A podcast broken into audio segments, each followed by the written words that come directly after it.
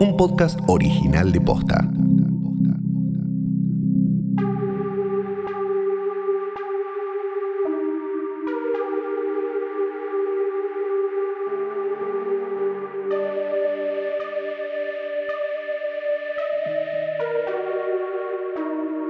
¿Qué dicen los gatos de Lothal en Corvus? ¿Cómo andan en la vieja y querida Coruscant o Coruscant? ¿Qué tal Chili? ¿De dónde es la protagonista titular de este episodio? ¿Y qué se cuenta en Tython? Siempre tan conectado con la fuerza, les damos la bienvenida a Yoda Bebé, un podcast sobre The Mandalorian, o deberíamos decir Grogu, Grogu, Grogu. Mi nombre es Grogu Banchero. bebé. Sí, Él es un Grogu, Grogu bebé. Ay, no lo sé decir. Ay. Grogu bebé. Es Yoda, Groguito. Yo soy Imposible. Fiorella Sargenti, sí. Yo era Fiorella Sargenti, era Soy eso. Luciano Banchero. Todavía Sí. en shock con todas las revelaciones de este episodio. Y probablemente sea el episodio más largo de Es una trampa en la historia. Porque la cantidad de Mm, no cosas que hay para hablar. No, a ver, ¿cuál es el capítulo más largo? Ahora me voy a fijar. Espera. No sé, lo vamos a ver. The Last Jedi, The Last Jedi para mí puede ser. Sí. O el del juicio a los Jedi. Sí, capaz. además de que le dedicamos como ocho capítulos. Eh, a diferencia de Tross, que le dedicamos creo que 40 minutos Tross. y nada más. Son 40 minutos de silencio. Vayan, escúchenlo, 40 minutos de silencio. Sí, sí, sí. Ay, Flor. Bueno, mucho para hablar. eh, mucho para eh, conversar, para analizar, para desglosar, para... Este, yo sigo buscando cuál es el capítulo más largo.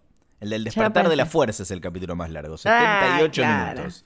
Claro. Así que hoy, para superar esa marca, tenemos que grabar por lo menos una hora y media de podcast. ¿Cómo te ves? Uf. no Por lo sé, menos, no. ¿eh? Por lo menos. Yo creo que estamos este, a la altura del desafío. Y si no, no podemos agregarle 10 minutos de, de- de- de ruido de, Grogu.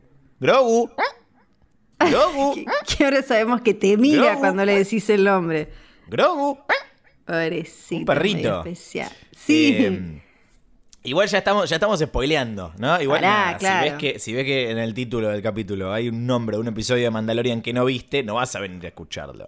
¿O sí? ¿Habrá No gente que en sé. vez de ver la serie escucha este podcast y espera que le contemos lo que pasó? ¿Te acordás como en Hodor? había gente que... usar torrents. En Hodor había gente que no veía Game of Thrones, pero sí escuchaba. Igual hay gente que No, sigue las la series. sí. Viste, en general me parece que hay gente que no sigue las series, pero sí sigue los textos, Ah, la sí. notita, el videito de YouTube y demás. Así que puede ser, puede ser. Bien, bien. Este, spoiler alert, entonces, para quienes eh, no han visto el último capítulo de The Mandalorian, The Jedi, o La Jedi, ¿no? Como podemos eh, decirle ahora, no hay ambigüedad en ese título, o acaso se está Perdón. refiriendo a Grogu como futuro Jedi, Mm, no sé.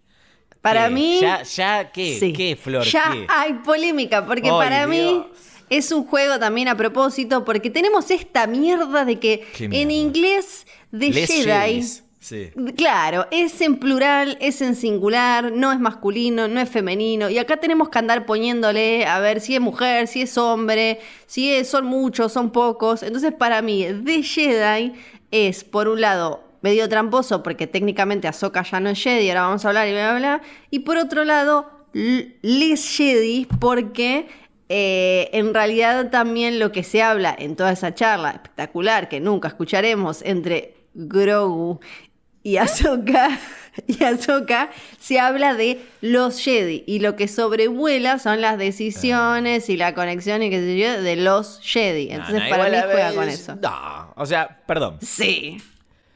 Entiendo vos sabés que, sí. la 10 horas de vos sabés que sí. Si querés podemos estar los próximos 78 minutos yo explicándote por qué me parece que estás equivocada. Y yo Por un- diciéndote perdón. vos sabés que no. Vos sabés que no. Por un lado, los episodios de los capítulos de Mandalorian siempre hacen referencia a algo específicamente. Por ejemplo, hace dos capítulos tuvimos el episodio titulado The Heiress, la heredera, y hablaba de Bo-Katan. Basta.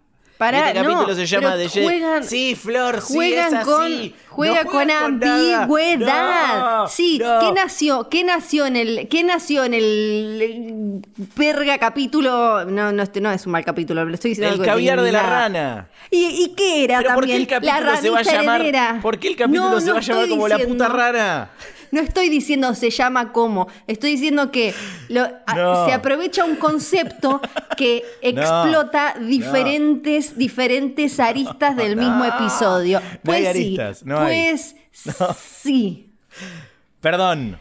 Perdón, y, ahora, que, ahora solo sí. puedo dejar de pensar, ya que en el otro capítulo hablamos tanto de peronismo, ahora no puedo dejar de pensar en memes de Cristina Fernández eh, de Kirchner vinculados con Mandalorian y ahora quiero hacer el de lo quiero para, eh, lo quiero para, ¿cómo es que dice? Lo quiero para el ministerio, lo quiero para los días de lluvia, lo quiero para no sé qué, lo quiero no sé cuánto, con Filoni. Por- me lo hacen, por favor, uno que sea Cristina diciendo, ¿se acuerdan de ese? Es espectacular. Flor. ¿No se acuerdan? ¿Cómo no te acordás? Es buenísimo, se Sí, usa sí, para... me acuerdo, me acuerdo, me acuerdo. Es ese. Quiero que lo hagan así con Filoni, por favor, me lo hace alguien, gracias. Te quiero recordar también que esto de la ambigüedad es una cuestión eh, de nuestro idioma, pero que en inglés no hay tal ambigüedad. O sea, siempre ponemos el caso de Los Últimos Jedi, como le pusieron a cabo de la Jedi en inglés. Y en inglés, aclaró Ryan Johnson, el que escribió y dirigió la película, que el último Jedi es Luke. No hay ambigüedad, la ambigüedad se la ponemos nosotros. No, la ambigüedad, digo, está idiomática. eh, después, ¿Y en, qué cada uno. ¿Y en qué idioma está hecho el, título? ¿En qué idioma está el título? Claro, por en eso. inglés.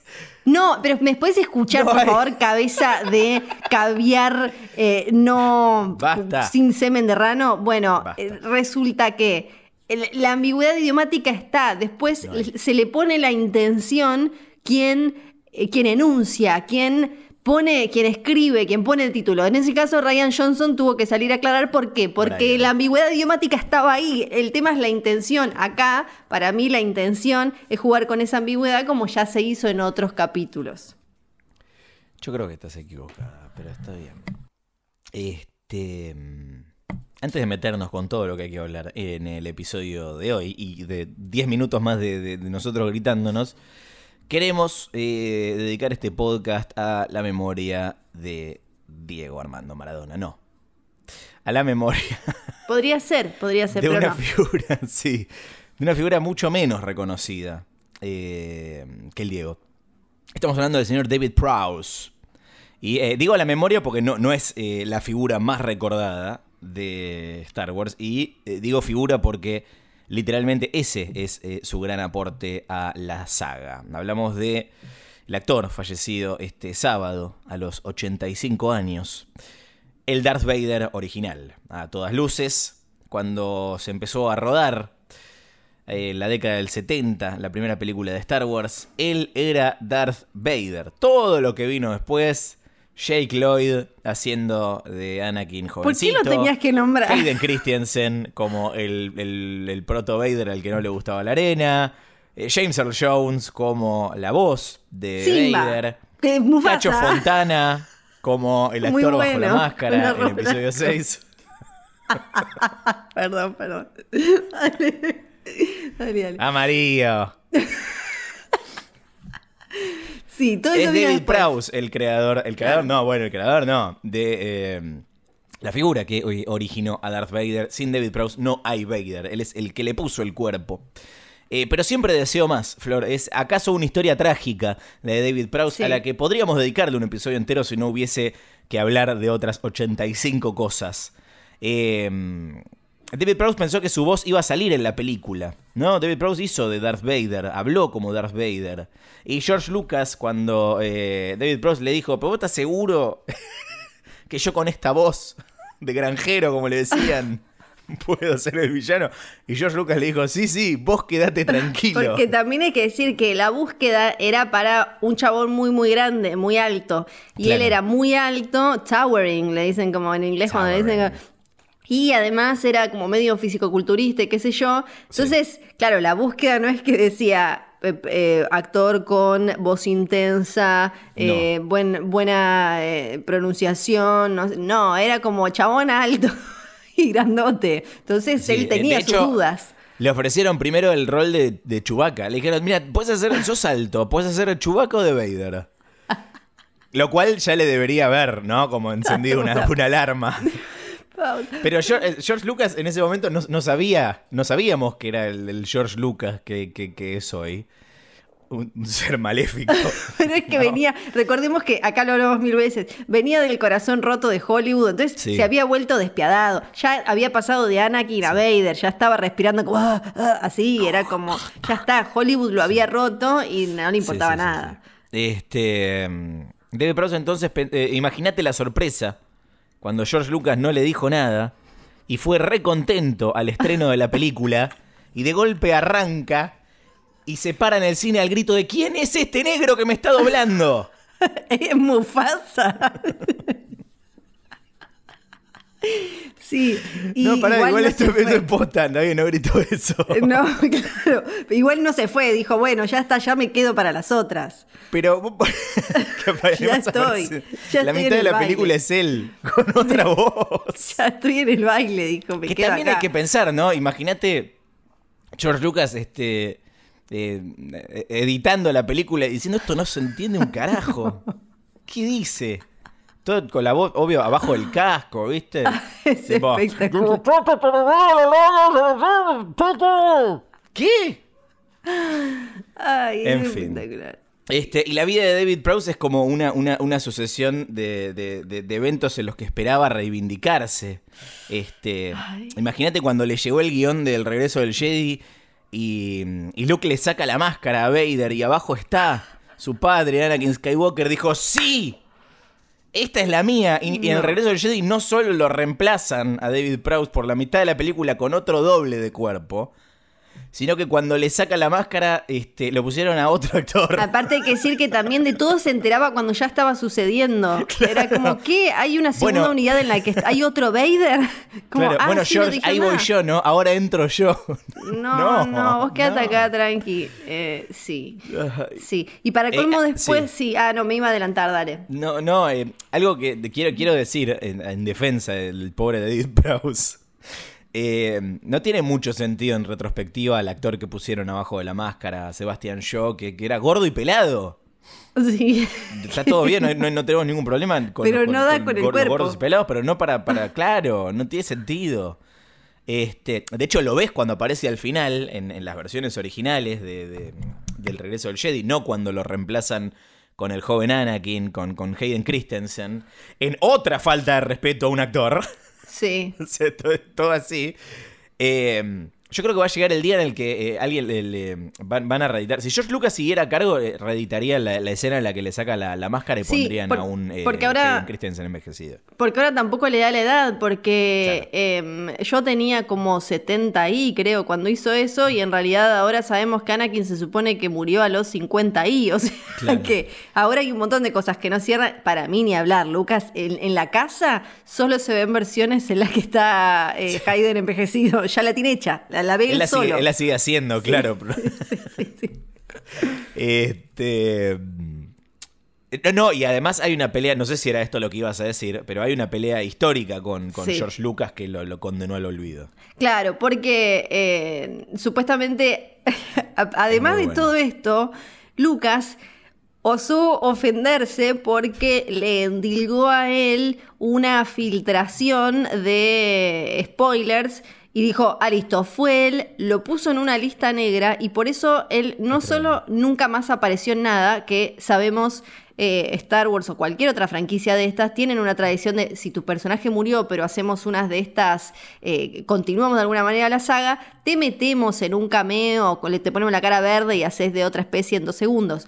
No solo nunca lo llamaron para nada de eso, sino que tampoco podía ir a las Star Wars Celebration. Y esto es un montón, porque gente Es como terrible. él vivían de esa guita, eh, De cobraba como la firma, ¿no? Claro. firma y foto, cobraba como 20 libras eh, la, la firma. Iba a otras convenciones, pero no podía ir a nada oficial. Incluso, tampoco, y le rompió el corazón, lo dijo en 2015, cuando salen eh, las secuelas, que ya no estaba Lucas, incluso ahí lo siguieron manteniendo en la lista negra. Por eso también era como, se me hizo, eh, salió, un documental que se llama I Am Your Father, que hicieron, creo que son dos españoles, eh, contando la historia, su lado, para ver como, che, acá ya me acuerdo, hace un montón de veces hablamos como de el- el Vader que no aparecía en ningún lado, que estaba medio que estaba vetado, que estaba baneado del universo oficial, y era él por esto que, bueno, él, nunca llegó a poder como limpiar su nombre del todo, pese que eh, tiene su versión y que fue creo que un técnico de sonido o un técnico de no me acuerdo qué cosa, porque también estaba esto de no, a él no le, él no sabía, él le hicieron decir cualquier gansada y él no sabía quién era el padre, pues, supuestamente en otro momento como que adelantó sin querer algo también, pero eso era antes, como hubo como unas cosas ahí confusas que fueron las que hicieron que Lucas eh, lo pusiera en la lista negra. Lo que, admito, me causó gracia este fin de semana fue como un montón de homenajes, tipo como, gracias, Vader murió. Nos diste todo, una en tu mano, vida lo nombraste, te enteraste ahora por el obituario. Una mano en el corazón. Nadie nunca se pensó en él a la hora de pensar en Vader y nadie lo va a hacer a futuro. Que para mí eso habla no solo de cómo, cómo funciona la industria, como así tampoco la historia, no sé, del chabón que está dentro del xenomorfo es como una notita de color, claro, es una notita, eh, notita de color. Eh, esto es lo mismo y hay y, con todo lo que pasó después es como el quinto Anakin barra Vader y, también sirve creo para reflexionar cómo consumimos nosotros estas cosas, ¿no? Tipo, eh, lo que sí me encantó, oyentes de Es una trampa, mínimo dos me mandaron que habían comprado, le habían comprado una foto autografiada.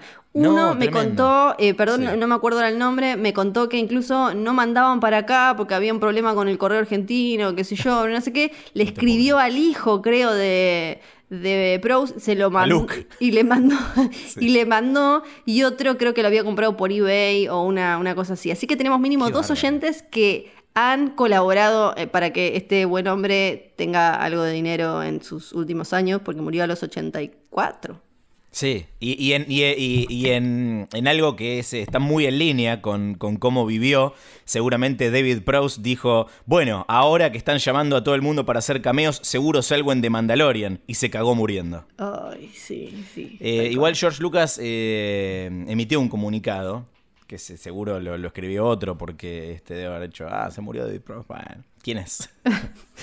Dice, David dio eh, un carácter físico a Darth Vader que fue esencial para el personaje. Hizo saltar a Vader del papel a la gran pantalla con una estatura imponente y una interpretación corporal que iguala la intensidad y el trasfondo de la presencia de Vader. David estaba dispuesto a cualquier cosa, y contribuyó al éxito de lo que se convertiría en una figura memorable y trágica. Que descanse en paz. Figura memorable y trágica es una gran manera de definir a David Prowse y por eso está en nuestro portarretrato. no, y por eso le dedicamos el episodio de hoy de eh, Grow, Grow, Grow. Bueno, a ver. Eh, es el capítulo 5 de la segunda temporada de Mandalorian, episodio 13, The Jedi. Creo que el, capítulo más importante de la serie hasta ahora, además de, no sé, el primero, ponele, eh, por la cantidad de posibilidades que abre. creo que es un poco como no digo un nuevo piloto, ¿no? Pero, pero sí claramente eh, es cuando, cuando veamos para atrás, eh, creo que nos vamos a encontrar con este eh, capítulo como el punto de referencia de cuando se, expandió realmente el universo de Mandalorian. Algo que ya dijimos hace dos capítulos con lo de Bo-Katan, ¿no? Pero después esto es como ese episodio multiplicado por 10. ¿Cómo la pasaste viendo este capítulo, Flor?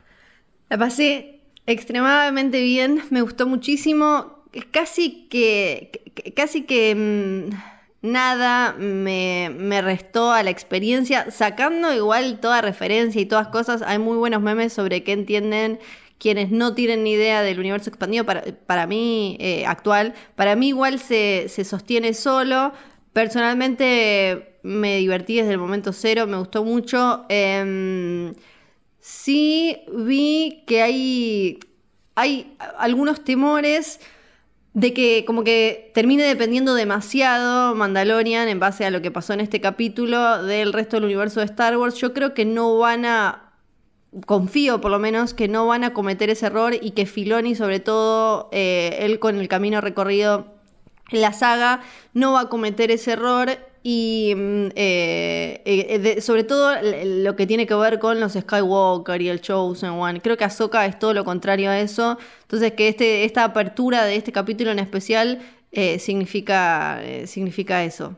Mm, sí, yo creo que están, me, gustó muchísimo este, eso. Antes que nada, creo que están conectando estos puntos de, manera eh, muy inteligente y oscilando, lo que ya, veníamos diciendo, entre la, conexión con la, con la mitología previa, con su propia construcción. Y me parece que va a seguir en esa línea. A mí eso no me da miedo, creo que me da un poco de miedo lo que significa todo esto para Yoda Bebé. Me parece que se, se deposita sobre sus hombros una expectativa muy, muy grande. Eh, particularmente le tengo miedo a Evil Grogu. Siento que pronto vamos a ver a Yoda Bebé con una capuchita y ojos rojos y no sé si me gusta la imagen. Pero bueno, este...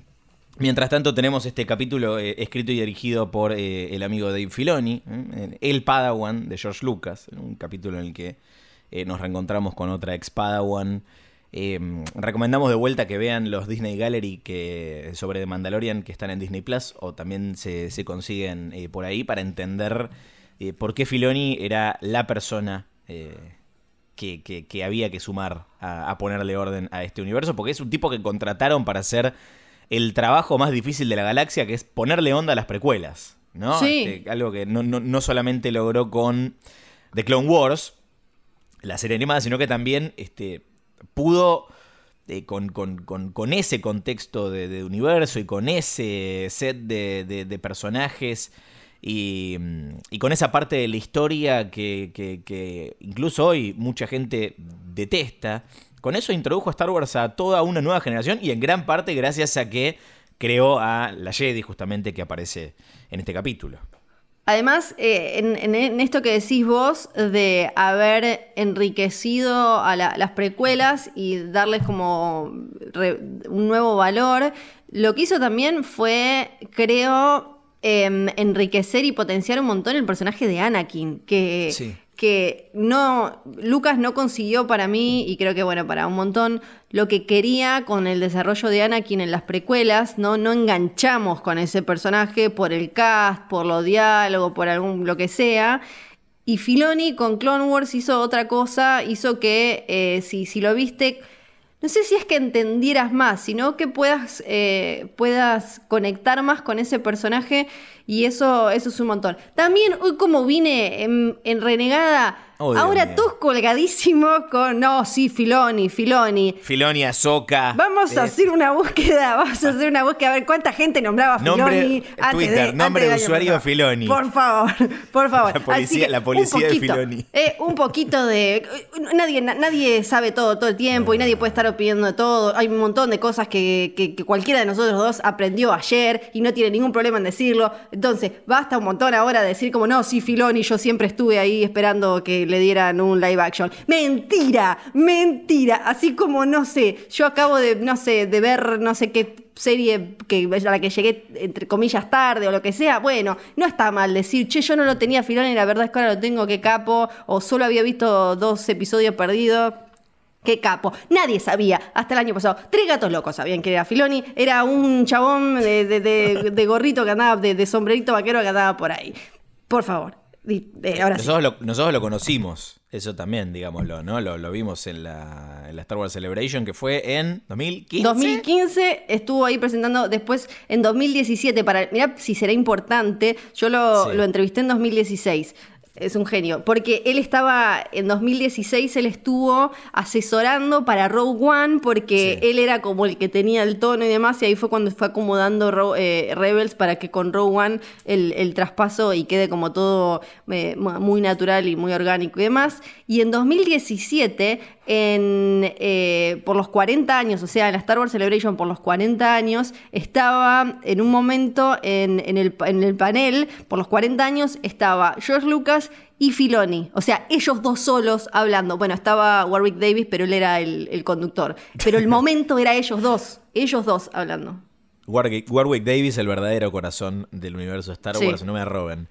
Eh, de Ahsoka Tano habíamos escuchado, mucha, mucha gente escuchó su nombre por primera vez eh, hace un par de, capítulos cuando Bo lo manda mm, a Mando a Corvus a buscarla, pero como repasamos en ese episodio, un poco por encima también sabiendo que íbamos a tener eh, probablemente todo un episodio dedicado a hablar sobre, sobre ella y entender no solamente su pasado, sino también en qué anda ahora, que era una gran eh, incógnita. Habíamos escuchado su nombre antes en series animadas, en novelas, la habíamos visto.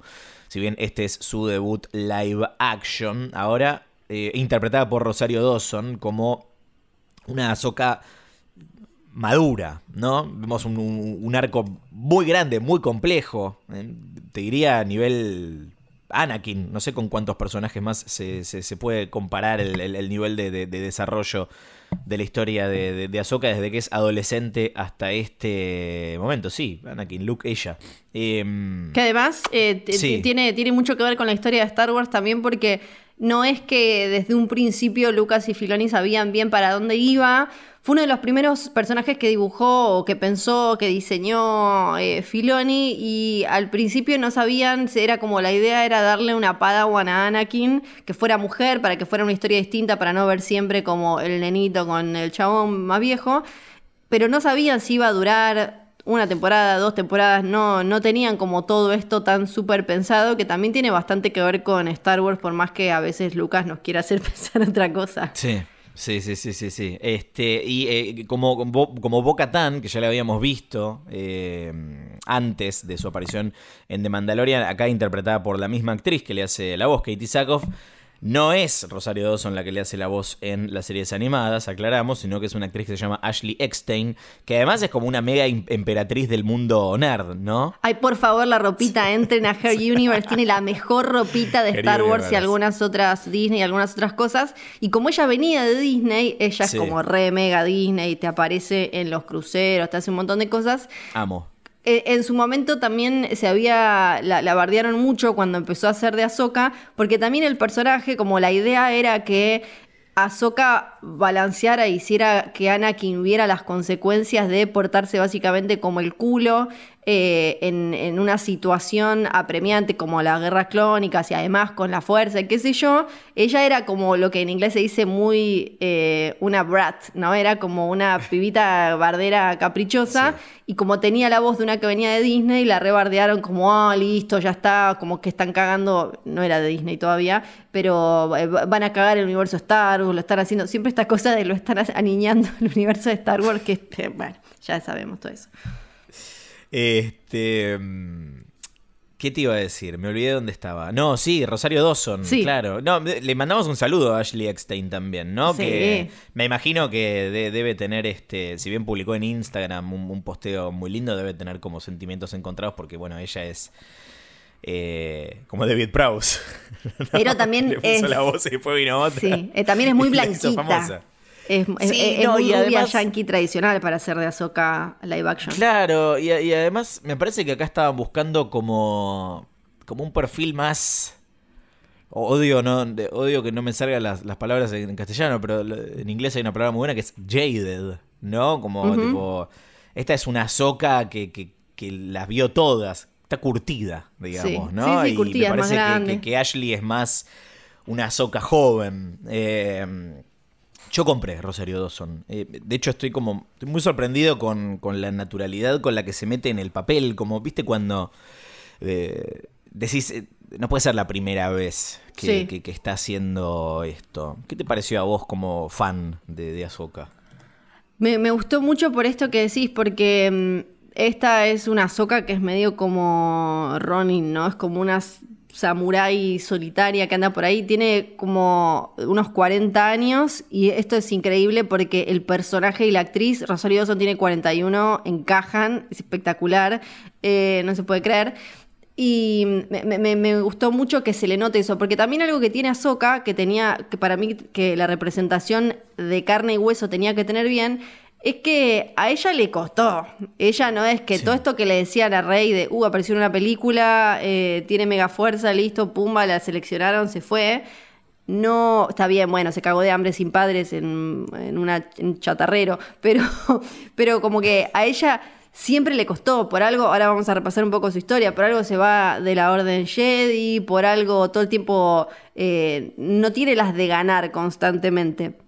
Entonces creo que eso se tenía que notar. Sobre todo que viene, que la vemos después de todo lo que pasa al final de, Rebels. Y un cambio físico que me parece interesante, que tiene muchísimo sentido, es que le acortaron los Leku, que son como los, los, los pelos, tentáculos, eso, cola, como que se los acortaron porque... Las extensiones. Sí, porque en live action, imagínate, era bastante complicado hacer algo piola con el movimiento y las peleas, con esos cosas tan largos. Y también los Montrals, que son los cuernos, sobre todo al final de Rebels, los tiene larguísimos. Y acá están mucho más cortos, eh, también por una cuestión práctica, porque iba a quedar como eh, bastante raro e incómodo. Sí, yo no sé si, si, si, hay fans llorando por estas cosas este, en los foros, si, si hay fans llorando en Reddit por estas cosas, pero también... No, creo que no. ¿eh? Es, es, es, es algo eh, bastante simple y, lógico y tradicional, que es que hay cosas que en animación funcionan que en live action no, es tan simple como eso. Me parece que demasiado lograda está. Eso te iba a decir, igual es impresionante, cuando recién aparece yo casi me muero, es, como, era igual, la textura, eh, no, me pasó eso con con la piel y con la textura de, de, su, entre comillas, pelo, lecu o los montrals. Es como, me daba ganas de tocarla, era impresionante. Em, si bien ya vimos un montón de especies distintas eh, y debemos haber visto, ahora no me acuerdo, si vimos Togruta en, en las precuelas, ¿no? Sí pero tan de cerca y en movimiento y, era, era el, dibujito, me pareció impresionante eso. Hmm. Togruta es la especie, sí, vienen del planeta Chili. Em, hacemos un poco de, backstory de, de, de Ahsoka. Eh, hay, que, hay que ubicarse temporalmente también en el periodo que, abarca The Clone Wars, la, serie animada. Porque hay mucha gente que también se pregunta por qué, por qué Ahsoka nunca apareció en las, en las películas. ¿Por qué Ahsoka no aparece en Revenge of the Sith? ¿Por qué no aparece? Bueno, para mí está bien hecho. Para mí está, está, está, bien. Este, estamos hablando de eh, eventos que pasan después de el episodio 2, el ataque de los clones, y antes de episodio 3, la venganza de los Sith. El episodio 3 no pasa inmediatamente después del, del, 2, sino que hay un montón de cosas en el medio que si les interesa saber eh, qué es lo que ocurrió, vayan a ver The Clone Wars. Básicamente, eh, Ahsoka es una joven Padawan que eh, necesita un, maestro y Yoda dice, a ver, ¿quién es el, el peor que le puedo poner? Bueno, pero Yoda lo hace. No, mentira, mentira. Tiene sentido por qué pasa esto. Claro, hay un libro que explora mucho esto, que también fue como Filoni el que lo. Eh, de, alguna manera puso la idea, que es Young Adult y, habla más de cómo, de, dónde salió y demás. La, la descubrió Plo Koon y mm, eh, ella nace como 36 años antes de Yavin, más o menos. Por eso es que tiene ahora unos 40.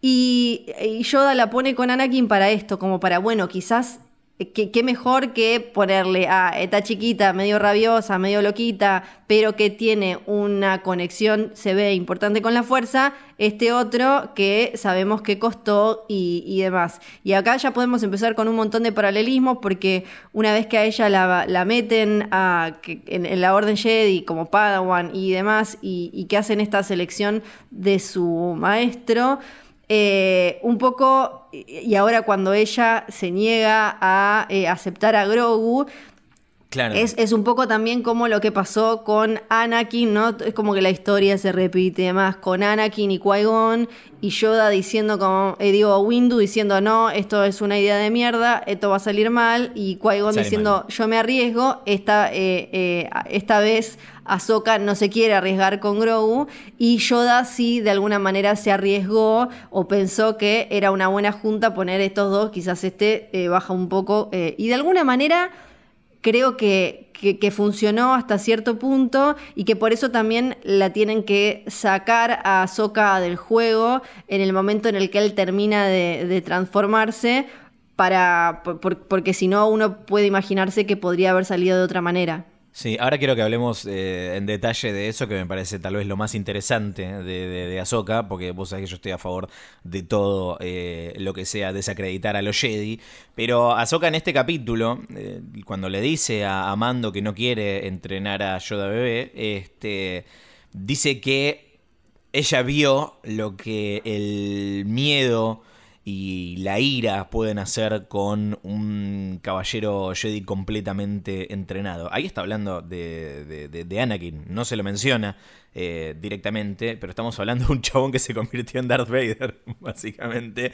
Y tiene sentido que, que, que Ahsoka no quiera saber nada con, con esto y con los Jedis en general, ¿no? Este hay una, una, razón muy, muy importante por la que no, no, no la vemos, y es que ella se, se desvincula de, del bando Jedi. ¿Por qué, Flor?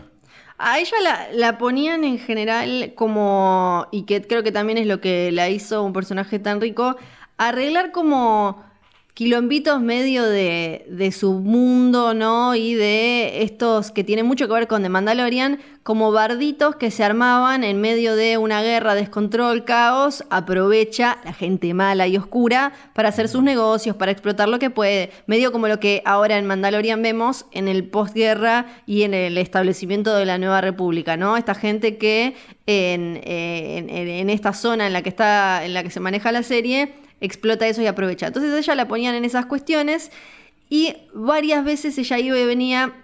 Eh, Anakin no hacía caso, no le hacía caso a, la orden, después ella no le hacía caso a Anakin, era como que tenían una pequeña competencia también de eso.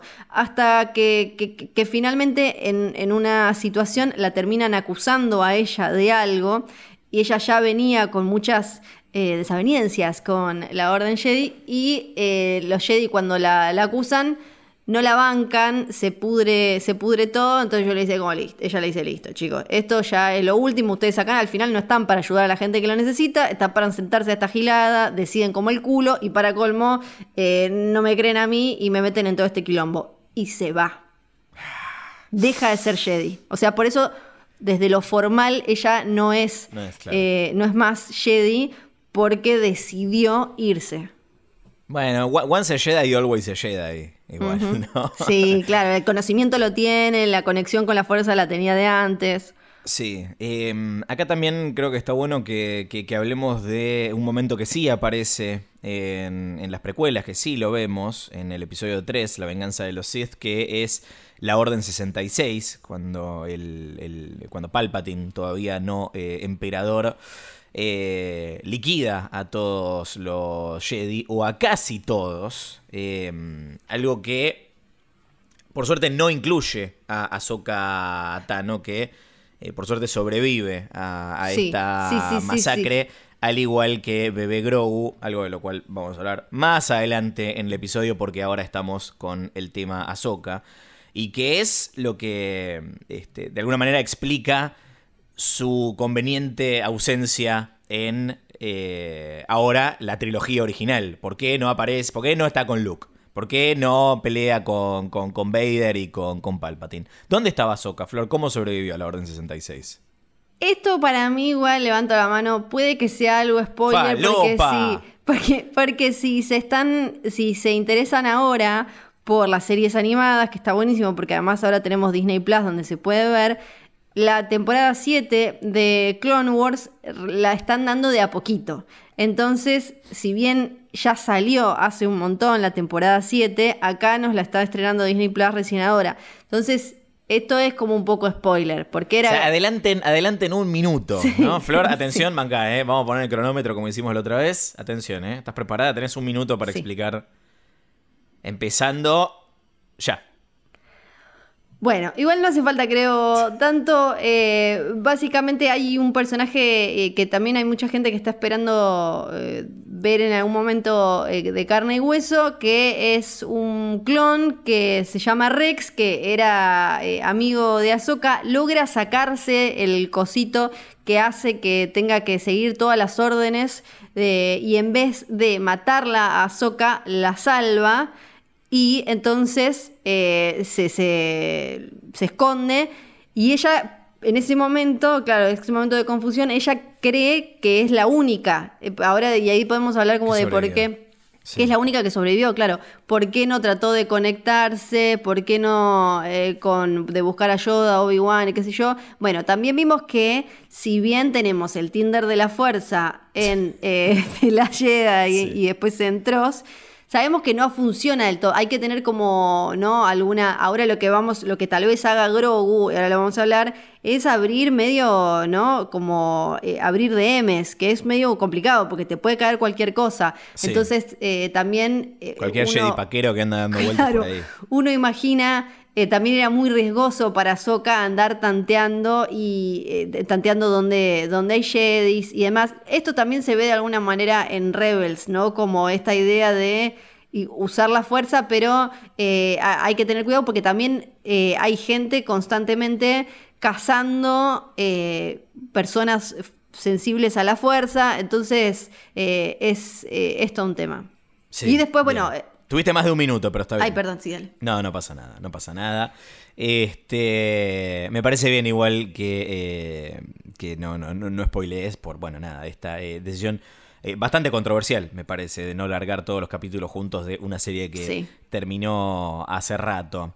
Pero bueno, este... Y perdón, y después, Sí. esto ya no lo voy a decir, pero en Rebels después se ve por qué no aparece después. O sea, fueron muy inteligentes en mostrar por qué no apareció en las películas. Siempre hubo algo que hizo. Y también con esto de que la- las decisiones de Ahsoka y lo que hace Ahsoka en, en Clone Wars enriquecen el personaje de Anakin, también uno entiende que la decisión de irse de la orden y, eh, eh, y ella no estar cerca de Anakin hace que sea mucho más fácil para Anakin ser permeable a eh, Palpatine y a, y a todos. Como primero ya venía como, che, esta piba, mirá, se fue y ustedes no hicieron nada, y después no la tenía ella como consejera ahí en ese momento. Entonces eso hace que sea eh, todo mucho más fácil para que se termine convirtiendo en Darth Vader. O en Igual- David Prowse, sí. David Prowse, sí. Igual eh, hablar de, de, de Ahsoka es eh, hablar de otro personaje de, de Rebels también, porque sus, sus caminos están eh, ligados por el final de esa serie eh, animada. De vuelta, spoiler alert, pero bueno, como esto es técnicamente una, una secuela, es un poco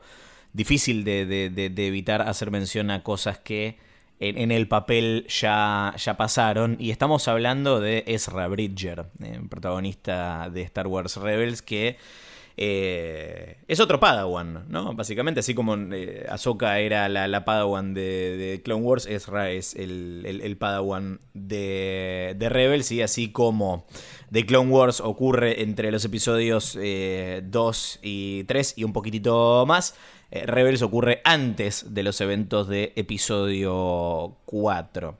Recomendamos que, que- la vean no solo para estar al tanto de estas cosas que, estamos diciendo, sino también para eh, cualquiera que quiera disfrutar de una buena historia de Star Wars.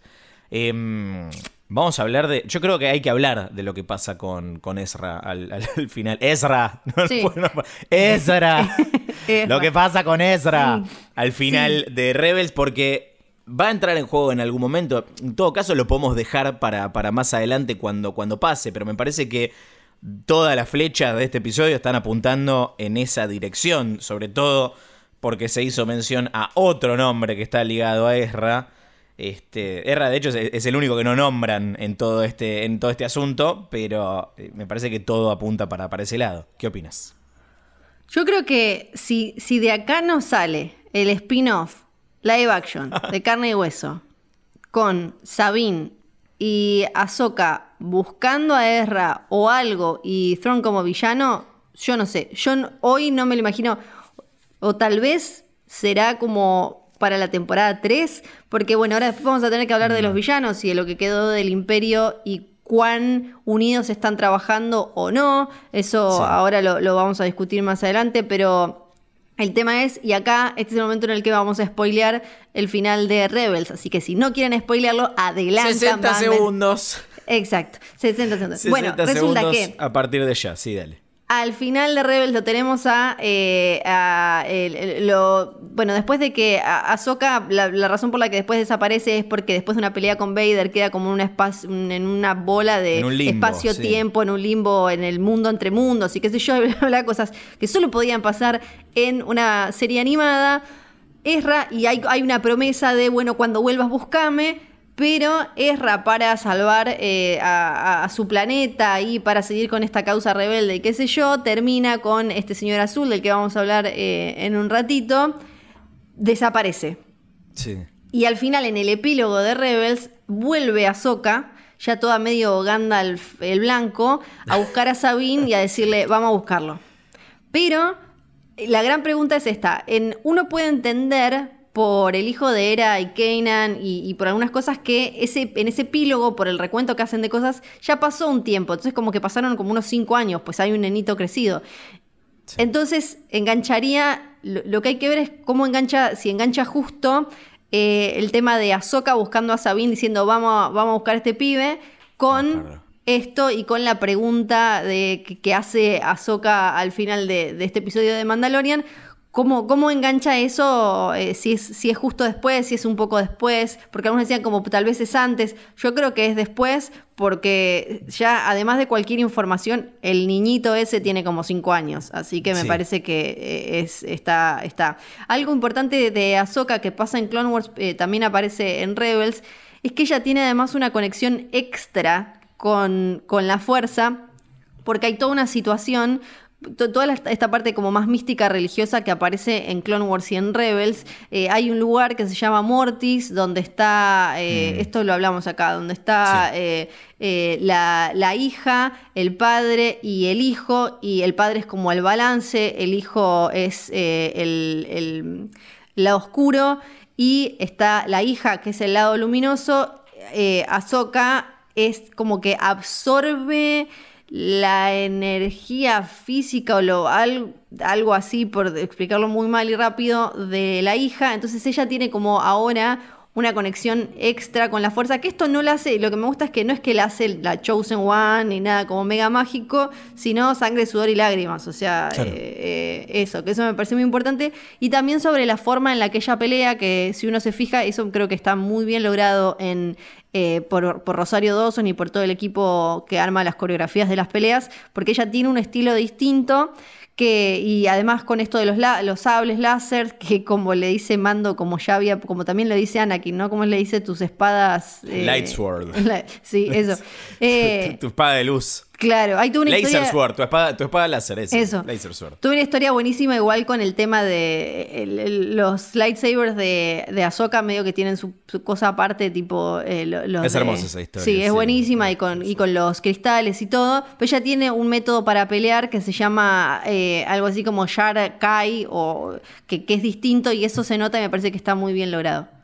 Sí, este, con, con respecto a la continuidad de, sí, ¿qué esta vos? historia. ¿Qué pensás? Yo tengo el pálpito de que eh, hay, demasiadas puntas abiertas con este lado de la historia como para resolverlo en esta serie que se trata de otra cosa. Eh, esto me parece que de alguna manera es como un, un, pseudopiloto o un episodio cero de, otra serie. Eh, porque la, verdad, si bien está bueno que retomen estas puntas en, en The Mandalorian, no, no es esta la, serie y me parece que eh, en, todo caso, pueden continuar en su propio spin-off y seguir enganchando en, sucesivos episodios de, Mandalorian y en próximas temporadas.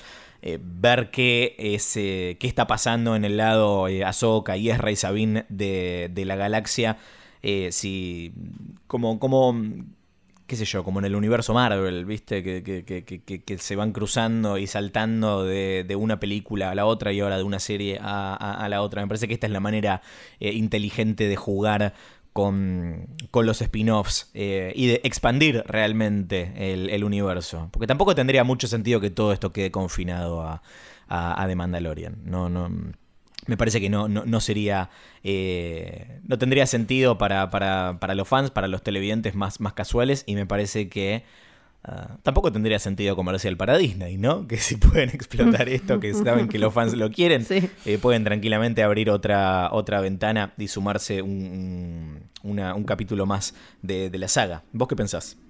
Sí, no, pienso tal cual, exactamente lo mismo. Se me, eh, se me hace muy raro que vayan a meterse tan de lleno con esto en, esta serie que trata sobre otra cosa que tiene otros personajes y ya meter a tantos y por más de un episodio me parece que perdería el eje y que además no es lo que vienen haciendo. O sea, los, los personajes que, que, aparecen son eh, visitantes en esta cosa, ¿no? Muy de, western que ya hablamos. Bueno, y en este capítulo creo que además es donde más se ve cómo eh, eh, The Mandalorian es el ejemplo más acabado de cómo dialoga el western con el, cine japonés y con lo oriental, ¿no? En este capítulo. No solo por cuestiones obvias como ciertas cosas de diseño que incluso vienen además eh, a la vez derecho de, de Macquarie otra vez, de, derecho de dibujos, pero con Ahsoka, ¿no? cruzándose, o sea, puedes tener si querés Ahsoka, que es como esta samurai que anda por ahí y por otro lado, Mando, ¿no? Que vendría a ser como el Clint Eastwood y cómo se cruzan y eso. Me parece que meter después a Ezra, Sabine, qué sé yo, ya sería ¿qué? ¿Y Mando? ¿Qué pasa con Dean y con Grogu? Entonces, mm. opino como vos que, que creo, creo, que esto tiene que ser una especie de piloto prueba para lo que se venga aparte. Probablemente con su propio villano. Recién lo, lo mencionabas. Eh, tú dices Throne, yo diré Traun. Perdón. Ah, sí, sí, no, Traun me gusta más, Traun me gusta más. La, costumbre, sé que está mal dicho, no, pero, de la misma manera que acá decimos Jedi y no Jedi. Sí, Traun. Eh, le, vamos a decir Traun, el del... Eh, creo que el momento del capítulo en el que más grité, incluso más que en el momento Grogu, insisto, ahora vamos a hablar de, de esto, y una mención que lo, lo posiciona como nuevamente como, como villano dentro de este universo. No creo, insisto, como villano de esta serie. Ya, ya están los que dicen que eh, es el, el titiritero, titiritero detrás de Moff Gideon. Basta de querer ponerle jefes a Moff Gideon, pobrecito. La semana pasada era, era un lacayo del emperador Palpatine, de Snoke y de no sé quién. Yo creo que eh, pinta más para villano del inevitable spin-off de de Ahsoka, Ezra y compañía. Estamos hablando del gran almirante Traun, eh, también conocido como mi Traun Nuruodo, Traun para los amigos.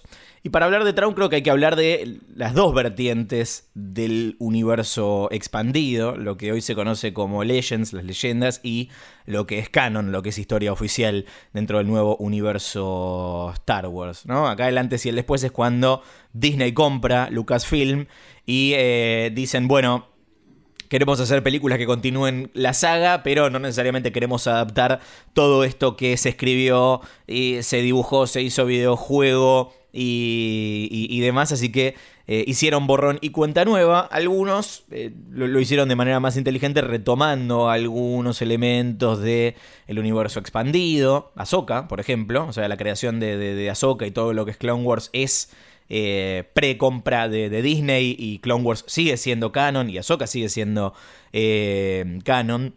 Pero Traun aparece por primera vez en una novela que se llama Heredero del Imperio, Heir to the Empire. Y estamos hablando de una época en la que no iba a haber más películas de Star Wars después de episodio 6, después de El regreso del Jedi. Y tener estos libros era lo más parecido a eh, a una secuela, a, ver qué pasó con Luke, qué pasó con Han, qué pasó con Leia, qué pasó con Chewbacca, este, qué pasa con la alianza rebelde, cuán definitiva fue la victoria en la batalla de Endor. La respuesta es no tanto, ¿no? Acá en, este libro Heredero del Imperio es, el primer libro de la que se conoce como la trilogía de Traun por este eh, gran almirante y es de alguna manera la piedra basal del universo expandido de Star Wars. Acá contribución de, estamos hablando mucho de Dave Filoni, creo que hay que reconocer también el trabajo de un autor que se llama Timothy Zahn, que fue el que le dijeron, bueno, toma, hace lo que quieras con el, imperio, con el imperio, con el universo, y eh, seguramente también se le debe haber roto un poco el corazón cuando le dijeron, sabes que lo tuyo ya no cuenta, ¿no? Es, un episodio de, de, corazones rotos este, Flor. Eh, Heredero del Imperio pasa cinco años después del regreso del Jedi. Básicamente, este, todo, es fiesta. Eh, los Ewoks bailan con los rebeldes. Eh, Vader murió. El emperador eh, hasta ese momento parece que murió. Si bien en, en, en Tross, en la, en, la, continuidad de la historia oficial actual, sabemos que, volvió. En su momento, en las leyendas, lo que era el universo expandido también había vuelto. También a través de la clonación. Eh, la historia de eh, Leia y Han es muy distinta a la que terminamos viendo, la historia de Luke también es muy distinta a la que estamos viendo, pero hay algunas cosas que se mantienen como que este, se puso su, propia eh, Academia Jedi y demás, y sobre todo en, rincones de, lejanos de la galaxia, muy distantes de donde había ocurrido esta batalla en la que explotó la segunda estrella de la muerte, el imperio empieza a trabajar en su reconstrucción y el gran refundador, digamos, es este gran almirante Traun. Todo esto una, una versión muy resumida de lo que es apenas la introducción de Traun que estuvo en un montón de novelas y cómics del viejo universo expandido, hasta que, como decíamos, eh, dejó de ser eh, oficial y la persona que lo rescató del olvido, ¿quién fue? Por supuesto, Dave Filoni. Sí, me acuerdo eh, la Star Wars Celebration en la que apareció, que significaba como que volvía a ser canon. La locura. Yo conocí al personaje por vos, no leí los libros ni, ni nada de él y me acuerdo que mm, vos... eh, no sé si, creo que en la primera temporada es una trampa, ya hablaste de, de él y de lo que había significado y de cómo había mantenido vivo en los 90, cómo había generado esa pasión y demás y qué sé yo. Así que tengo muchas ganas de ver cuál es- cuáles son los motivos y cuáles son los planes de este personaje acá, porque creo que en Star Wars también y en los últimos años fue bastante lista como marca en mostrar como las pequeñas cositas, de, de ponerle como un toque a cada villano distinto, eh, si bien todos tienen como lo del imperio, bla, bla, bla, en general corridos de alguna manera del centro, por lo menos a- aún en, en, eh, historias en las que están vivos, como en Rogue One, lo, eh, Palpatine y Vader. Eh, ca- cada uno no tiene como su propia miseria, su propia mini meta y eh, algunas son más ambiciosas, otras no. Acá eh, me, me intriga mucho para dónde va a ir eso. También se habla mucho en Mandalorian de esto de explotar planetas y gente en medio de todo este caos. Explotar planetas. Sí, no, Sí. no de manera tan literal como Ah. Estrella de la Muerte, sino de como de llegar, algo que se ve también en este capítulo, porque ahí en Corvus claramente están, eh, están saqueando, están vaciando, todo eso que están talando, eh, obviamente se lo están llevando para usar para algo. Y, y como que aparece mucho esta idea, ¿no? Como de la explotación y opresión de pueblos y tierras por parte del imperio, aprovechando como la lejanía, la distancia y el caos de posguerra. Mm. Y acá volvemos a hablar del final de, de Rebels porque, este, bueno, nada, trein- 30 segundos, 30 segundos.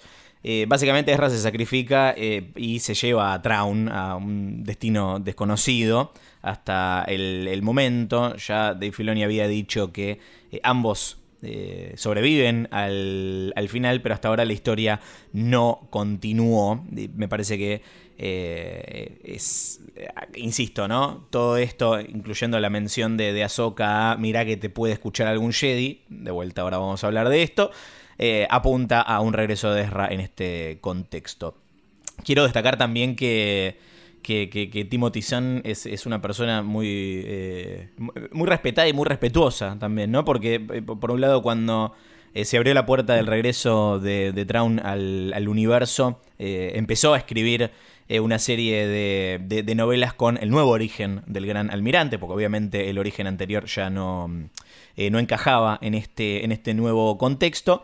Y que eh, está esperando a que Filoni, dijo, no, estoy esperando a que Dave Filoni vea cómo, cómo- cómo va a continuar la, la historia antes de, de- de- de seguir publicando. Eh, así que me parece que hay Traun para rato. Dicho todo esto, castiemos a, a Traun y a Ezra Bridger, si te parece. Yo voy a hacer una... Este,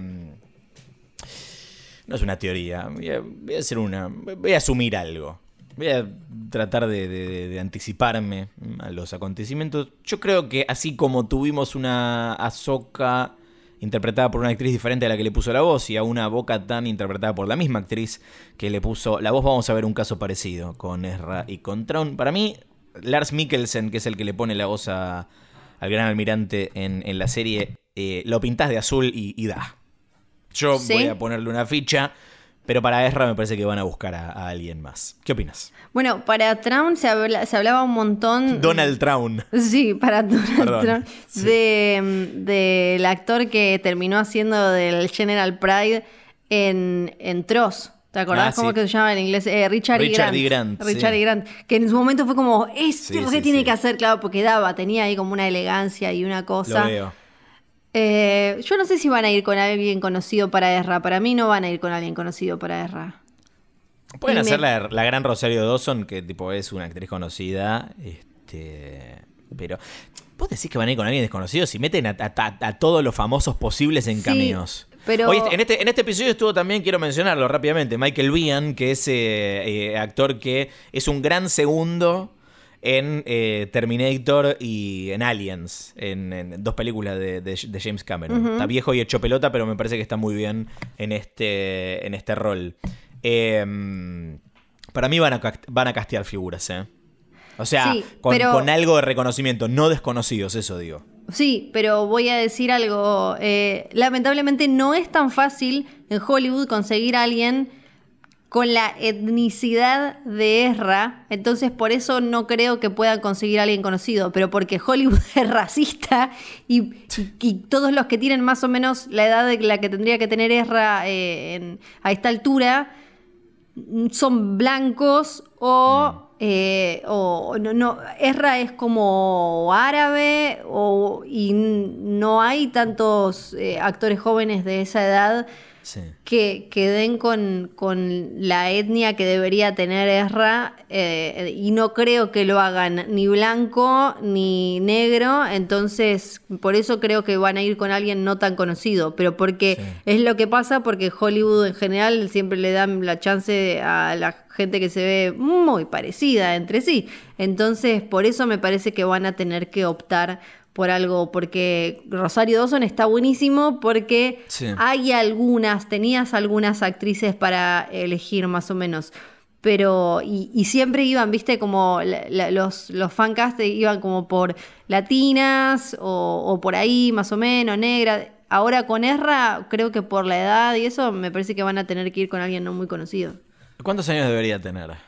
Y Ezra, eh, cada temporada de Rebels es como un año. Eh, debería tener eh, veintipocos. ¿Mm? Porque, viste, vos Logic, que le encanta hacer estos, estos fancasting y, y meterle Photoshop a todo, ya sé que lo odias. eh, lo puso al actor Raúl Colli, que lo vimos en eh, La maldición de Bly Manor. Me, parece que le está muy bien como Owen, es un papel chiquitito, pero eh, me parece que, que- que se destaca bastante y es, es- es muy fan. O sea, obviamente ser fan no, te- no alcanza para que te casten en Star Wars, pero tipo ahora, por ejemplo, lo, lo aca- acabo de entrar a su Twitter y está compartiendo que está jugando al Star Wars Squadrons. Eh, le, le- le- le puso un, un rip a David Prowse eh, y, y- y se refirió a él como Dave. Eh, obviamente compartió eh, el Photoshop de, de, de Boss Logic. Cierto, Eh, me había olvidado que, de ese. sí. Pero para Sí, mí ese es muy sí, sí. viejo. Es muy Es grande, viejo. claro, acaba Ese de tiene- cumplir. Feliz tiene cumpleaños, acaba de cumplir edad. 35, claro. Sí, tiene, tiene nuestra edad y Ezra, eh, para Mandalorian tiene que tener tipo Claro. 23, ponele. Y este es un señor barbudo. es como, Claro, claro. Pero si se afeita. Bueno, no sé. Para mí no parece tan pibe. este Eh, mándennos a es una trampa arroba posta punto fm, ese es el, el- el mail. En un ratito vamos a compartir los que nos mandaron esta semana. Ehm, pasemos a la revelación más importante Sí. del episodio. eh, en el que eh, Ahsoka Tano muy casualmente eh, le dice, bueno, estuve charlando con Grogu y Mando le dice, para, para, para, para, para. ¿Quién? ¿Cómo? ¿Qué? ¿Cómo? ¿Qué dijo? Pero si, si se llama Yoda bebé. Llama- no, se llama Juan Carlos. le dijo, Porque hay que decir Grogu, le vamos, si le queremos decir Grogu, le vamos a tener que decir bebé Grogu, porque Grogu Baby solo Grogu. te huele a un señor Raúl de bolas peludas que huele a pedo. ¿Qué haces? Hola, soy Grogu. Grogu, Grogu, Grogu tiene años. Ves, sí, Grogu, yo pienso en la Alf, popular claro. de Ferro. Grogu, el Grogu, es como no, el Grogu. El Grogu. El Sí. Grogu. Para mí hay que decirle Grogu bebé o bebé Grogu porque si no es como es fuerte. Bueno, tiene 50 años, ¿no? Pero eh, Ay, no. para vos alguna vez le vamos a escuchar la voz? Yo creo que no. Sí, yo creo que sí. Para mí sí. Y pensemos a quién vamos a castear para hacer la Yo creo que ya suficiente fue con ponerle Grogu. Si después, dos temporadas de para Ay, adelante, habla, nos caemos de ojete todos. Antes, quiero decir, che, eh, ¿qué pasó? ¿Qué onda? Que, eh, bueno, tira esto a Soka Grogu, que parece que el nombre ya lo tenían, ¿viste? Claro. Parece que ya lo Que tenían. ya lo sabían de antes. Sí, como que no sabían. No que lo escribieron acá, que tipo No. Filoni tuvo que entregar el guion. y mandó. Estaba durísimo. a Le las dijo al 5 gato- de la mañana escribiendo. y dijo, Tiró el "Ay, gato Grogu". sobre el teclado y salió Grogu. No, lo tenían, lo que no sabían bien era cuándo lo iban a decir, porque estaban todos como, ah, bueno, bebé Yoda, bebé Yoda. Es que cuando eh, Ahsoka le dice como, sí, bueno, conocí, dice, conocí uno como él y se llamaba Yoda. Y Grogu mira como, ah, sí, Yoda, me suena, pero no dice nada de Yaddle. No, de hay que, reivindicar, hay que reivindicar a Yaddle. Porque Hay que reivindicar a Yaddle. eh, y la vimos, o sea, y la igual vimos esto en las obviamente va a terminar siendo, va a terminar siendo hijo de Yaddle, va a ser el sobrino de Yoda, porque esto es lo que hacen con esta saga. No. Va a venir J.J. Abrams y va a decir sobrino clon. No, no, no, por favor, no. Pero bueno, espero que nos expliquen por qué o Ahsoka se la olvidó o justo no la conoció. Bueno, había tanta gente en, en el templo Jedi que nunca se la cruzó, nadie le mostró, No, se no murió al toque. Quizás se no murió al toque porque tampoco sabemos bien eh, Yaddle cuándo murió, qué le pasó. Y además es confuso. ¿Vos te imaginás tirar en el medio? Sí, sí, este, conocí a dos de su especie. A Sí, Yoda y Yaddle. No, y la- Inmediatamente pierde. La gente que no entiende un choto ya, el público casual diciendo como, ¿qué? ¿Y ese no es Yoda? Entonces, tipo, ¿quién mierda Este, es? Sobre Grogu, este, sobre el nombre Grogu, eh, yo digo, recordemos también que Mando se llama Din Djarin y nadie le dice así. Empecemos por ahí. No. Entonces, nadie se va a referir a eh, Yo Bebé como Grogu. De todos modos, es muy lindo, insisto, cuando le dicen Grogu y él Sí, sí. esperando que le tiren un palito para ir a buscarlo. Pero más importante que su nombre, que en definitiva no dice nada. eh, gracias a Ahsoka ahora sabemos más cosas sobre sus eh, orígenes. Creo que el, el origen de que, que le conocemos a Grogu es el, el más obvio posible. Pero particularmente no me lo, no, no- no me lo, no me lo vi venir. ¿eh? Grogu eh, estaba eh, entrenando para Jedi, digamos, ¿no? En el, en el templo Jedi, en Coruscant. Eh, esto ocurre antes de las, de las Clone Wars, o sea, de vuelta estamos hablando de la línea temporal que atraviesa episodio 2 a, episodio 3. Y eh, antes de, de que, de que pase la, la- la- purga Jedi, con la Orden 66, alguien se lo lleva del, del templo. Alguien lo, lo- rescata y lo mantiene a salvo, escondido de las garras del, del imperio.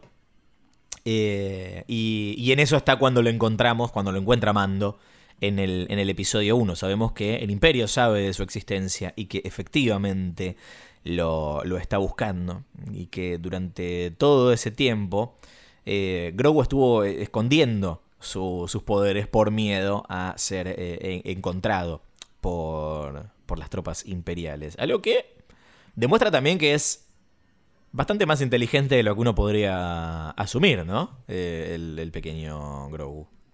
Sí, no, nos quedan, eh, bueno, preguntas como por Yo tengo mil preguntas sobre esto Sí. igual, pero sí. Este, como por ejemplo, eh, ¿cuánta cuán- no terminamos de entender por qué es tan importante, pero sí por la, la- bueno, el conteo de, de midiclorianos que hablamos También- en el episodio anterior y eh, quién lo rescató, ¿no? Esas Sí. son mis dos preguntas más importantes, sí. Sí, para mí también la, eh, una pregunta que se desprende de lo que decís vos es si es que es tan importante o simplemente salvaron a los que tenían a mano y no es el único. ¿No? Como, sí, porque como- también medio, medio choto, ¿no? Decir, bueno, ¿a quién sabe? Sí, no, medio nazi, medio como, ven, Claro. ru- niño rubio, o sea, los midiclorianos son como los ojos azules. De, no, Ay, no. para mí, para mí la, lo que más me imagino es algo así como alguien salvó a los que pudo. Tampoco sabemos si él es el único que pudieron salvar. Eh, quizás eh, a Anakin le caía particularmente bien y le mandó un mail avisándole, un- le mandó un WhatsApp avisándole diciendo, che, che, hoy no vayas a clase. Grogu arroba Sí. hotmail. Quizás estaba, estaba comiendo, sabemos si le había robado las galletitas a alguien, se fue Es al baño. probable, Quizás probable. estaba haciendo caca, porque no hablamos de la caca que debe hacer Grogu con todo lo que morfa. Sí. No, para, para- hablando en Creo serio, yo podríamos creo- hacer un episodio, un episodio entero dedicado a la caca de Grogu, pero bueno, no es este, ¿no? Que ya Especulando. vamos una hora diez. cómo Sí. caga, cómo caga Grogu. Yo, yo creo que tiene que ver con que alguien salvó los que pudo o el que pudo y que eso, no sé, en algún momento tal vez nos lo cuenten eh, o no.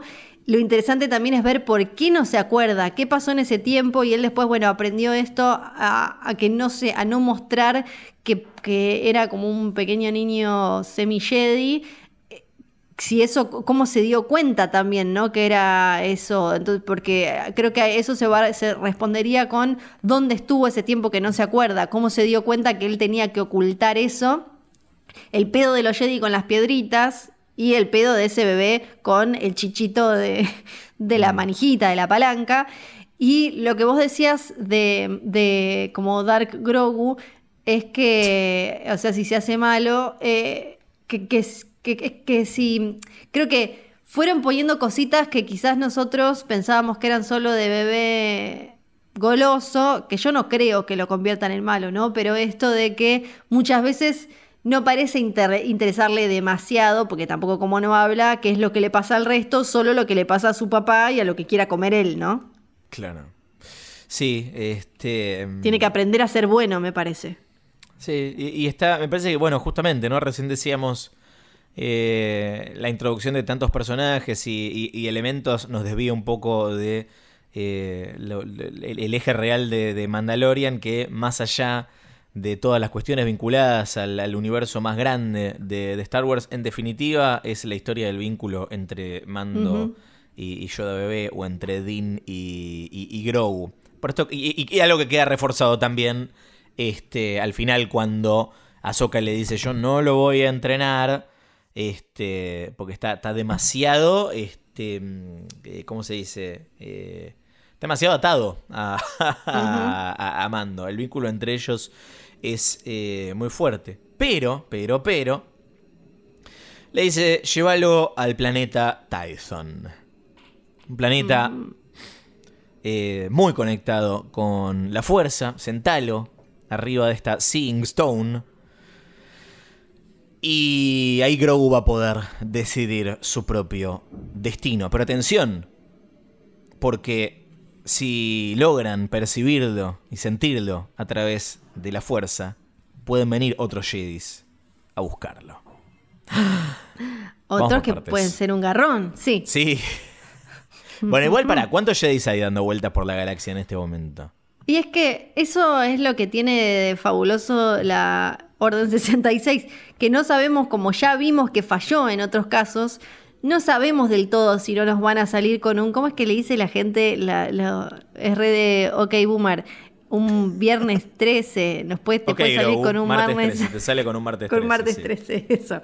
Te puede salir con un martes 13 y de golpe aparecer alguno que, que no sabíamos, que desconocíamos, que de alguna manera había zafado. Yo creo que eh, pu- puede llegar a pasar eso. Lo quiero decir acá, si llega a aparecer, porque ya vi teorías, si llega a aparecer Luke Skywalker o, a men- o algo, me, me hago la gran, o Kylo, o hago la gran Luke quemando todo, o hago la, la gran Anakin. O sea, no quiero que No, aparezca no un Skywalker, a Skywalker afuera mucho. de nuestro mando. Me parece mucho, me parece que Filoni y, y- bueno, y John. Favreau también, ¿no? Sí. Me parece que son más inteligentes que, que eso. Esa historia ya está contada. Este, o sea, por más que todavía hay baches y, y demás, por favor, No. tienen que pensar en seguir contando la historia de la familia Skywalker como el lado oscuro. No sucumban a esa tentación. No sucumban a esa tentación. Salvo que tengan algo realmente significativo para, para agregar. Este. Pero realmente. Este podcast, saben quienes lo escuchan hace tiempo, es eh, aboga por seguir expandiendo el universo por otras eh, esquinas de, la galaxia y mantenerse alejados de eh, la saga de, los Skywalker, que ya está, ya, ya, ya, ya la contaron, listo, listo, listo. Y además es una historia que ya está cerrada cuando hay tantas otras historias que, que quedaron abiertas, como lo que mencionábamos recién, todo lo que tiene que ver con Ezra, con, con Sabine y, y bueno, y obviamente con Ahsoka. Eh, dicho esto, Tython no es un planeta nuevo que se inventaron para este capítulo, sino que aparece mencionado en el, en el nuevo canon por primera vez en un cómic de un personaje creado específicamente para las historietas de, de Star Wars que publica Marvel, que es muy popular, ¿eh? que se llama Doctor Afra, que eh, tampoco tiene, todavía no apareció en versiones live action y creo que este, animadas eh, eh, tampoco. Pero más allá de los cómics todavía no lo hemos visto. Es un planeta que, al igual que, por ejemplo, Acto, Jedha y, y otros planetas de los que hemos hablado y que hemos visto, es supuestamente sitio de uno de los primeros templos o el primer templo de la orden de los eh, Jedi. Por eso su eh, importancia, ¿no? Eh, y no tengo nada más para decir sobre este planeta, Flor, la verdad. No, no, está, ya es un montón lo que dijiste. Se va a sentar en una piedra. eh, Lo, lo- Es eso, básicamente. Sentate en esta piedra, Sí. fíjate si viene un Jedi, contame qué es lo que sentís. es medio como, como que lo deja en una plaza, me da como medio esperando, tipo es como un cazapedófilos, ¿no? Como te dejo este chiquito en el medio de la plaza, Sí. a ver quién lo viene a buscar. Eh, Para mí, lo que, lo que está buenísimo, la incógnita buenísima con la que nos deja para estos últimos tres episodios es qué pasa Sí. si no viene nadie. ¿Qué Mm, pasa si no aparece nadie? O sea, ¿qué pasa con ellos dos? ¿Cuál es la misión? Porque hasta ahora constantemente es... Hay un punto al que llegar al final de la temporada y en el medio van apareciendo, bueno, ya sabemos que Amando cualquiera viene y le dice como, che, pero antes me ayudás a arreglar la, la canilla de la, como el cuerito del baño, sí, dale, eh, no, me ayudás a matar a este monstruo gigante, bueno, dale. Pero si no aparece nadie ahora, ¿Qué es? Es simplemente, eh, o sea, seguramente tengamos otra meta que la gran meta, obvio, es hacer que zafe Grogu de Gideon, ¿no? De Moff Gideon. Es como, Sí. eh, eso, eh, esa es la misión, pero ¿cuál es el plan a ejecutar para lograr eso si no aparece ningún Jedi? Porque como decías vos, acá la historia es de ellos dos, no es de... o sea, y siempre supimos que él no lo iba a entregar a un Jedi porque la historia de Mandalorian es Grogu y Din, que nadie, nadie los conoce, decís Grogu y Din No, claro. Growidin, ¿qué? Growidin. Eh, no, claramente la oportunidad de dejarlo al cuidado de, de- de un Jedi eh, pasó en este capítulo y no, no ocurrió. Eh, y la presencia de los Jedi me parece que, que en The Mandalorian se tiene que mantener de esta manera, ¿no? Como, como turistas en, en- en la serie, eh, viniendo Sí. a, a aportar nuevas piezas para seguir contando esta, esta historia y abrirle camino a, a Mando y a, y a Yoda Bebé, pero, pero no monopolizar la, la, la- la- la- la historia. Eh, como verán, nos encantan, ¿no? Tanto los Skywalker como los Jedis en este, en este podcast. Pero bueno, eh, por lo pronto mi, pronóstico es que el próximo episodio va a ser otro capítulo de transición antes de pasar a los últimos dos capítulos en los que eh, veremos cómo se desencadenan los últimos eventos de esta, de esta temporada. Tengo, eh, no sé si, si, si querés comentar alguno de los detallitos extras que, que aparecieron en este, en este capítulo antes de pasar a los mails, que por suerte hay eh, un montón. Sí, tengo seleccionados algunos mails. No, está, hay una, una tipo lechuza que uno Ah, podría sí. pensar, claro, podría pensar que, que es eh, un ave que, eh, que, que te apareció siempre muy relacionada con Ahsoka, que es también Force Sensitive. Em, que eh, sobre todo una que se llama Morai, em, que puede llegar a ser eso. Eh, después, ¿qué más? Cosas que me... No, de, de- vos decime a ver que si querés comentar algo de las armitas, de no sé. No, me gustaron, me, me- me gustaron también las, las, las referencias a. eh, la- las referencias verbales a cosas que vimos en, en- en, por ejemplo, la, en la trilogía original, cuando Ahsoka hace la, explicación a Mando de qué es la fuerza, es eh, eh, básicamente Le- lo, lo mismo que le dice Obi-Wan a Luke la primera vez que se lo, se lo explica, este campo de fuerza que, eh, que, que une a todas las cosas vivas en la, la galaxia. Este, pero me parece que ya hemos eh, cubierto todo lo importante de este episodio. Eh, tenemos un mail que es, es una trampa arroba posta punto fm, no posta.com, no posta.net, es una trampa arroba posta punto fm, donde recibimos preguntas, donde recibimos teorías, donde recibimos todo tipo de comentarios. Manden. Eh, tengo Mercedes que dice, en cuanto a mi teoría de cómo sigue todo esto, yo digo que en el momento clave, cuando estén mando Yodita, Ahsoka y compañía por pelear con Moff Gideon, Bebé Yoda va a empezar a escupir Frog Ladies, Frogmans y arañas espaciales ya crecidas por todos los huevitos que se comió y así van a ganar la batalla. Me gusta. Me gusta, me hace acordar a los mails que recibíamos en el podcast de, de otra serie que, que, que hacíamos en su momento. Eh, puede mandar teorías que no necesariamente sean correctas, ¿no? La famosa teoría falopa. Exacto. ¿Qué Claro que sí. Tengo a Javier que nos escribe desde Salta la Linda, pasando el borde exterior. Dice: Mi teoría no tan falopa consiste en que los experimentos de Yoda chiquito son claramente parte de los planes más secretos de Palpatine para lograr su vuelta. Esto lo hablamos, poniendo en práctica la transfusión, eh, por lo que en algún momento lograrán obtener mucha más sangre del Yoda bebito. El Team Avengers, conformado por Mando, Ahsoka, Bo-Katan y sus amigos mandalorianos, eh, Griff Karga, Cara Dune y la ayuda de Cobb la herrera mandaloriana y el resto de la Death Watch se cagan a palos en una batalla ultra violenta contra Moff Gideon, su ejército de Dark Troopers recién creado y el remanente imperial. Esto resulta en la muerte de la mayoría de los involucrados No. quedando Dean a cargo del pueblo mandaloriano restante y fusionando lo que queda de Death Watch con los mandalorianos conservadores, al ser el nuevo poseedor del Darksaber con Sabine Wren como asesora. En algún momento Ahsoka rescata al chiquito de las manos imperiales, todo desangrado el pobre. Ella, no. herida en batalla, y Yoda bebé al borde de la muerte por los experimentos son rescatados por el mismísimo Ezra Bridger, exiliándose los tres en el planeta de Mortis. Y es lo último que sabemos de ellos. Te cerró la serie, Javier. Hasta Sí, ahí sí, mi teoría, los quiero y son... Ay, muchas gracias, muchas gracias, muchas gracias. Está buena Em, la teoría. Yo no quiere- creo que pase. Sí, creo que sí va a haber una cosa medio Avengers al final de la temporada, probablemente. No nos olvidemos que está Boba Fett dando vueltas. también. Claro, eh, y quiere que sorteemos los macarons azules de Bebé Yoda, pero cuestan como 50 dólares, ya que ya salieron, no, no, no- llegamos ni a... Les podemos conseguir de acá, eh, creo que en- eh, acá sí, Sí. acá sí. Dale, no es un mal premio. Yannick dice: Lo que vemos en la serie transcurre nueve años después de la batalla de Yavin, es decir, cinco años luego de la destrucción de la segunda Death Star y de la muerte del emperador. Gracias a la novelización de Tross, sabemos que desde su muerte, los seguidores de Darth Sidious han experimentado en Exegol durante mucho tiempo hasta conseguir un clon en buenas condiciones, pero a los pobres les salían falladitos. De esos conocemos dos: uno es Snoke, otro es el papá de Rey. Resulta evidente que el monstruo que vemos en el episodio anterior es uno de esos clones fallados, o incluso el mismo Snoke. Lo primero que se sabe de él es unos años más tarde, pero la fecha que acá importa es 15 años antes de, eh, después de la batalla de Yavin, el nacimiento de Rey. Eso significa que su padre nació entre 4 y 15 antes de- después de la batalla de Yavin. Sabemos que efectivamente el experimento se pudo realizar de manera imperfecta, Snoke deforme pero con la fuerza, el papá de Rey como un ser humano normal y sin la fuerza. Así que está claro que en algún momento el imperio pudo progresar en sus experimentos. Eso significa que inevitablemente encontró una fuente de midichloriano suficiente como para desarrollar los experimentos.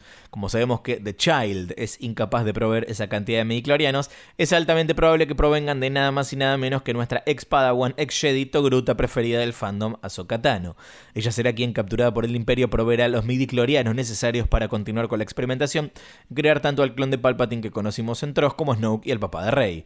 Esto significa que sabremos por qué Rey oyó la voz de Ahsoka para ayudarla a vencer a Palpatine en la batalla final de Exegol al ser la donante de midichlorianos en un extraño sistema de parentesco en una galaxia muy muy lejana se revelará que Ahsoka no es otra sino la abuela de Rey Palpatine Thanos Skywalker.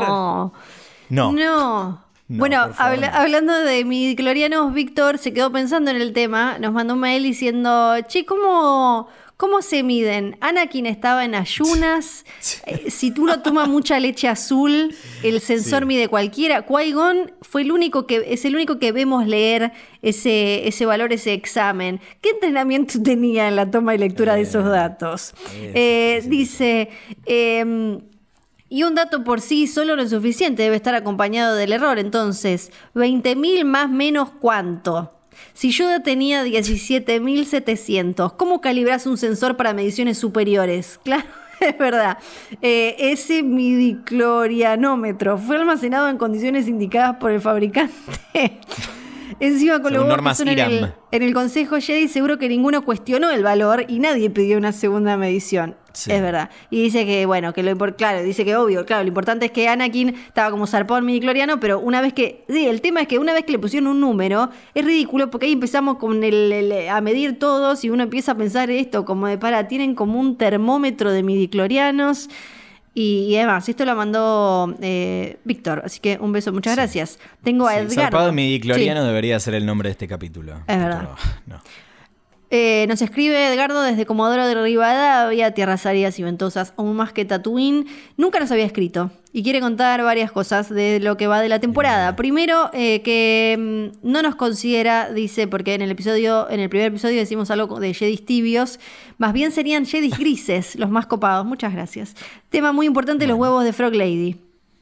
Y atención, porque nos manda hasta imagen. Me gusta porque se quedan, como el mail no lo teníamos habilitado, se quedaron con algunas cosas. Nos mandó hasta una imagen con el ciclo de vida de una rana y dice, soy estudiante avanzado de biología. Em, técnicamente Baby Yoda, digo Grogu, no comió eh, embriones o bebés ranas, comió óvulos de rana. Este tipo de anfibio realiza una fecundación externa. Por lo tanto, Grogu comió caviar en vez de esturión de esta señora rana. Adjunto dibujo con el ciclo de vida. Tercero, y ahora viene su teoría falopa. Seguro el desarrollo de Ahsoka da para una serie propia.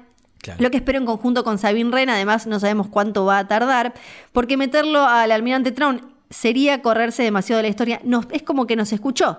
En el templo Claro. Jedi que van a ir ahora, no creo que reaccione para que Grogu siga con los poderes ocultos y zafando de las persecuciones. Es lo que mi corazón dice para que se salve de la academia que hizo o va a hacer Luke Skywalker. Al final de la temporada, seguro se arme el tole tole con los droides de The Moff Gideon y puede eh, que salve las papas Ahsoka o Ezra. Y nos manda saludos y dice que no hagan nada con Boba Fett, ya está, no necesitamos una serie, nada, dice, listo. Bien. Este, un saludo a Malia Granata, ¿no? También que se escribió para preguntarnos si éramos pro vida por las cosas que dijimos de la, la rana. Lu dice, hola chiques, para mí la segunda mitad de la temporada va a ser sobre Grogu. ¿La diferencia de qué? Como dijo Ahsoka, eligiendo su destino. Ah, ok. Pero admira tanto a Dean que va a elegir ser un mandaloriano, ok, con conteo alto de midiclorianos. Por ahí el mandalorian del título era él. Mirá. O capaz que como dice Flores ambiguo y son los mandalorianos. Che, tu madre. Igual espero que no pase porque si le tapan la carita tierna con un casco de Beskar, me M-word. En cuanto a Moff Gideon, para mí se viene una alianza Jedi Mandalorian con Ahsoka, Boba Fett y Bo-Katan para vencerlo. Yo no me imagino a Boba Fett como aliado de nadie en principio. No, yo tampoco. No. Tampoco, No, no, me lo imagino. Em, no sé qué van a hacer con él. Para yo no, tampoco me imagino la Yo no verdad. sé qué van a hacer y no me podría importar menos. No. Eh, pero bueno, nada, qué sé yo. Infiloni We Trust. Sí, sí. Bueno, tenemos que elegir uno porque Ah, la un, mierda, un este, solo, qué sí, un solo mail se va a llevar el premio de tienda. Barabara pueden entrar, tienen eh, bellas cosas de Bebé Yoda y de Star Wars, pero también tienen remeras, tazas, medias, pins, imanes y Sí. seguro me estoy olvidando de algo de un montón de otras cosas. Es barabara con B corta las dos veces punto com punto ar o tienda barabara en redes sociales. Ahí los encuentran, les mandamos un beso. Gracias por este premio para oyentes de Es una trampa que se lo lleva para mí. Mi voto va para. ¿Quién? Primera voz. Primera voz. No, no, decime. Yo estoy entre dos y quiero que me digas vos quién, quién, quién gana para vos, así, así vemos si, si coincidís por lo menos con uno mío. Porque si el mío es otro, ahí no, Ah. pero decime. Gracias a todos los que escribieron, porque estos son los que pudimos leer, porque si no el capítulo se nos iba a tres horas y media. Eh, En cualquier momento. Gracias a los que leímos y a los que no, igual los leemos todos fuera del aire. Mi voto va para Abuela Azoka. Sí, Yani. Sí, claro sí. que sí, Flor, sí. Teoría falopa, abuela 100% de acuerdo. La abuela de Rey Palpatine Thanos Skywalker. Espectacular. Felicitaciones, Yannick. Gracias, tienda Barabara. Eh, qué cosa maravillosa. Y, mm, y ya está. Ya está, este Tuvimos capítulo una se hora y media. Sí, oficialmente el capítulo más largo de Es una trampa. Hablamos más de este capítulo que de cualquier película de la saga. Ay, qué papelón. Bueno, Eh, por lo menos hasta que eh, volvamos a hablar del especial de Navidad. Nos dirán, otra vez choreando con el Sí. especial de Navidad. No, vamos a ver, vamos a ver. Es una trampa arroba posta punto fm. eh, Ahí nos pueden mandar sus mails. Gracias a Leo Fernández que estuvo en la edición. Recuerden que se pueden suscribir a este podcast en Spotify, Apple Podcast, Google Podcast, Deezer y cualquier aplicación de podcast en las que nos estén escuchando. Si nos recomiendan eh, nos están haciendo un gran, gran Sí. favor eh, con gente que le gusta Star Wars y digan, che, escuché estos dos limados que tienen muchos problemas, pero el podcast que hacen está más o menos bien, así que si lo recomendaste lo vamos a agradecer un montón. ¿Me olvidé de algo? Creo que no. no, de nada, ya está. Ahora es cuando hay que saludar. Sí. Nos reencontramos en el próximo episodio en el que hablaremos del capítulo 14 de The Mandalorian cada vez más cerca del final. Mi nombre es Luciano Banchero. Yo soy Fiorella Sargenti, acuérdense que la fuerza los acompaña, era la frase, ¿no? Si le dice, si Azoka la sabe, sí, era así. y Perfecto. This is the way.